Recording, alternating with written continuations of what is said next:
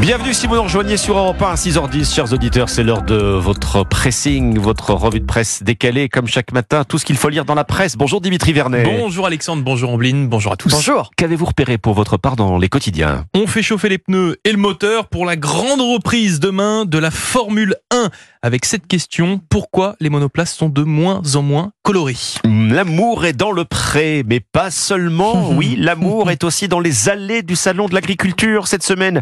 Je vais vous raconter comment et pourquoi.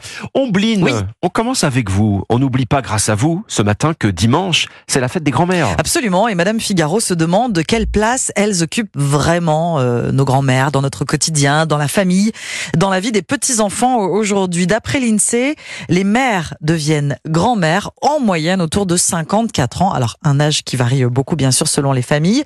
Nombreuses sont celles qui travaillent encore. Les nouvelles grand-mères, écrit le magazine, sont dynamiques. Oui, mais ça, n'a pas toujours été le cas. Oui, Ambline, en tout cas, ce n'est pas l'image effectivement qu'on avait jusqu'aux années euh, 80. On les voyait dépasser, lunettes demi-lune euh, au bout du nez, penchées sur un tricot, image biaisée d'une vieille dame. Euh, Les temps, eh bien, ont bien changé aujourd'hui.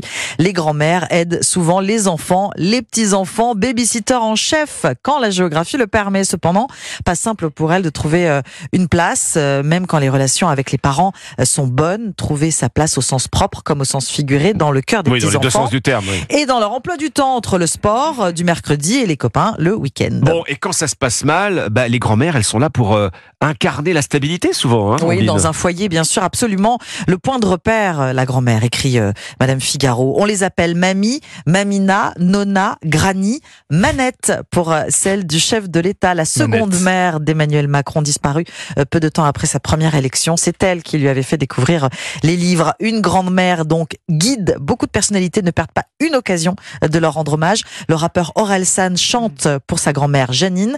Et le chef du Plaza Athénée, Jean Humbert, a ouvert en 2019 le restaurant Mamie avec sa grand-mère qu'il a fermé quand elle est décédée. Voilà les grand-mères modèles dans Madame Figaro. Manou aussi. Manou. Manou, oui, c'est- oui, oui, c'est vrai. Grand-maman. hein. Grand, alors, grand-maman, oui, c'est plutôt dans les, dans les, Voilà. dans, dans les contes, euh, dans les contes de Charles Perrault, là. Bon, mieux que de l'amour encore, hein, ce matin, chers Oh oui. auditeurs, mais mieux que l'amour est dans le pré, l'amour dans les allées du salon de l'agriculture, qui reste ouvert, euh, je le rappelle, jusqu'à dimanche. Jusqu'à Paris dimanche. Expo, porte de Versailles. Le journal 20 minutes s'intéresse ce matin au jeu de séduction, pour ne pas dire à la drague, hein, qui sévit entre les exposants du salon. Oh, c'est sûr que les agriculteurs Oui. de toute la France réunis Ah, pendant ah, 10 ça. jours au même endroit, bon, ça doit faciliter les rencontres. Mais ça, hein. surtout qu'ils dorment sur place, mon cher Dimitri. Plus, pour, la, ah oui. pour la plupart, en tout cas. Alors, les éleveurs partagent des dortoirs. Quand ce n'est pas dans la paille, près de leurs bêtes, 20 minutes à recueillir des témoignages à ce sujet. Alors, au stand des jeunes agriculteurs, par exemple, quand on est interrogé sur la Mhm. question, on confirme que oui, les éleveurs du hall 1, vous savez, c'est le, le plus grand Le hall grand hein, qui hall, abrite oui. tout le, tout- tous les, les, les veaux, vaches, cochons, Oui, etc. Ces éleveurs-là, ils sont chauds patates. Je, je cite, hein. Ah, bah. Alors qu'ils dorment dans leur, ils dorment dans le foin et ça se mélange. Là, je, je cite les réponses à 20 minutes au, stand des jeunes agriculteurs. Même chose dans les dortoirs. Il y a des dortoirs, Il y a des oui, dortoirs. et ils Bon. sont mixtes, euh, Monsieur Dimitri Vernet. Alors, il vaut mieux pas allumer la lumière, lit-on également dans 20 minutes, si l'on en croit Mélanie, qui élève euh, des chevaux pour Ah, sa on, a part. envie, on a envie d'être une petite souris au salon de l'agriculture. bon, ils font des soirées au salon, j'imagine, tous ces Alors, agriculteurs, après la fermeture. Écoutez, la fête visiblement, commence après, en fait. visiblement tous les soirs, Oui. c'est la musique à fond, ça danse, ça lève le coude aussi un petit peu, soyons clairs. Les nuits sont courtes, je lis ça, hein, coucher à 4h30 du matin pour un réveil à 6h. Alors pour les éleveurs, bah oui, c'est un petit peu les vacances de l'année. Il y a beaucoup d'histoires sans lendemain euh, qui se nouent et qui se dénouent. Mais il y a aussi des couples qui se forment au salon. Il y a cet exemple hein, qui est donné par 20 minutes d'un éleveur de chevaux de trait qui a rencontré comme ça Ah. une éleveuse. Ben oui. Et aujourd'hui, ils vivent ensemble et ils ont un enfant. Donc pas besoin d'émission. hein. Oui, bon, Mais non, exactement. Finalement, c'est le plus beau club de rencontres pour les agriculteurs, Ouais, ce salon. euh, Bah alors écoutez, tout le monde le dit, hein, là-bas. Michel, par exemple, qui élève des brebis en PACA, qui dit quoi, Michel? Tu discutes avec des gens, ils ont la même passion, tu parles comme ça, et t'as l'impression que c'est déjà ta femme. Vous savez que ça, ça, vous voyez, ça va très vite. Ah, ça hein. va vite, alors ouais. malheureusement, ça marche pas toujours comme on veut, c'est comme partout. Hein. Il y a aussi Maxime. Alors lui, Maxime, c'est des vaches qu'il élève dans le Doubs et qui se désole quand à lui que des demoiselles viennent le voir, peut-être, mais en tout cas, il préfère faire des selfies avec ses vaches plutôt qu'avec lui. Vous voyez, alors ça, c'est Ah, motif Oh, de. c'est triste. Ben oui, il est, il est- il est- il est Il triste, faudrait Maxime. qu'il il faudrait qu'il se glisse hein, Alors, dans l'appareil. Je lis aussi que la drague au salon, il paraît que c'est l'un des secrets les mieux gardés. C'était peut-être le cas jusqu'ici. Voilà. Moi, je ne sais pas si vous avez déjà fait la fermeture du salon de l'agriculture. Euh, il y a quelque chose de très clair. Vous comprenez tout de suite à l'heure du baisser de rideau ce qui se passe dans votre dos, ce que vous laissez derrière. Oui, c'est la grosse fête qui commence euh, une fois les, visiteurs repartis dans le métro. Je dis au passage, je vous ai épargné les détails les plus crus. Euh, vous les retrouverez Ah très bon facilement dans le journal 20 minutes. 20 Ah bah minutes, oui, c'est d'accord, ah oui, restons bon. corrects. Ah d'accord. Dimitri, c'est à vous. On termine Tout autre chose. hein, avec oui, oui, bon. vous cette revue de presse décalée. Vous avez trouvé votre bonheur ce matin dans le journal L'équipe. Oui, puisque le quotidien sportif nous propose ce matin un gros dossier sur la Formule 1, puisque vous le savez peut-être.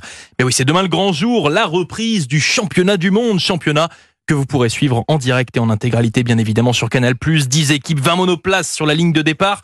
Et encore une fois cette année, des voitures qui sont de moins en moins colorées. Elles sont de moins en moins colorées, c'est-à-dire Eh bien que mis à part la voiture rouge Ferrari, Oui, emblématique que vous connaissez partout, tous, bien sûr. oui. eh bien, sinon le reste, la plupart des monoplaces sont très sombres, noirs. On est très loin de la multitude de couleurs qu'on pouvait retrouver avant euh, sur les Formule 1 il y a 10, 20 ans. Orange, vert, bleu, Oui. euh, blanc. Enfin, Ce que vous beaucoup. décrivez, ça me fait penser à ce qu'on voit dans la rue, en fait, Oui, finalement. c'est vrai. Pour les toutes les voitures de voitures. Monsieur ouais. Tout le Monde, C'est vrai. qui n'ont plus de couleur. Euh, Il y a une explication à tout ça? Oui, oui, euh, ce n'est pas par hasard que les voitures ont perdu toutes ces couleurs. Tout ça est calculé par les équipes qui cherchent à avoir une des voitures les plus, la plus légère possible pour performer. Comment font-ils?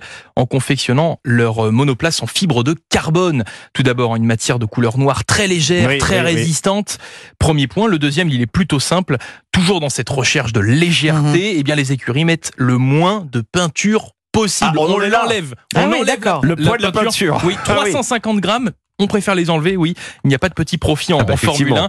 La fibre de carbone noire se retrouve donc non peinte, à nu sur la plupart des voitures, dans un souci de performance. Finalement, en Formule 1, le noir est la couleur de l'espoir. Comme quoi, oui, c'est dans le journal L'équipe. L'équipe. Et c'est le Grand. Prix de Bahreïn ce week-end. Exactement, qui sera donc demain. Ça change parce que normalement c'est c'est un c'est un dimanche. hein.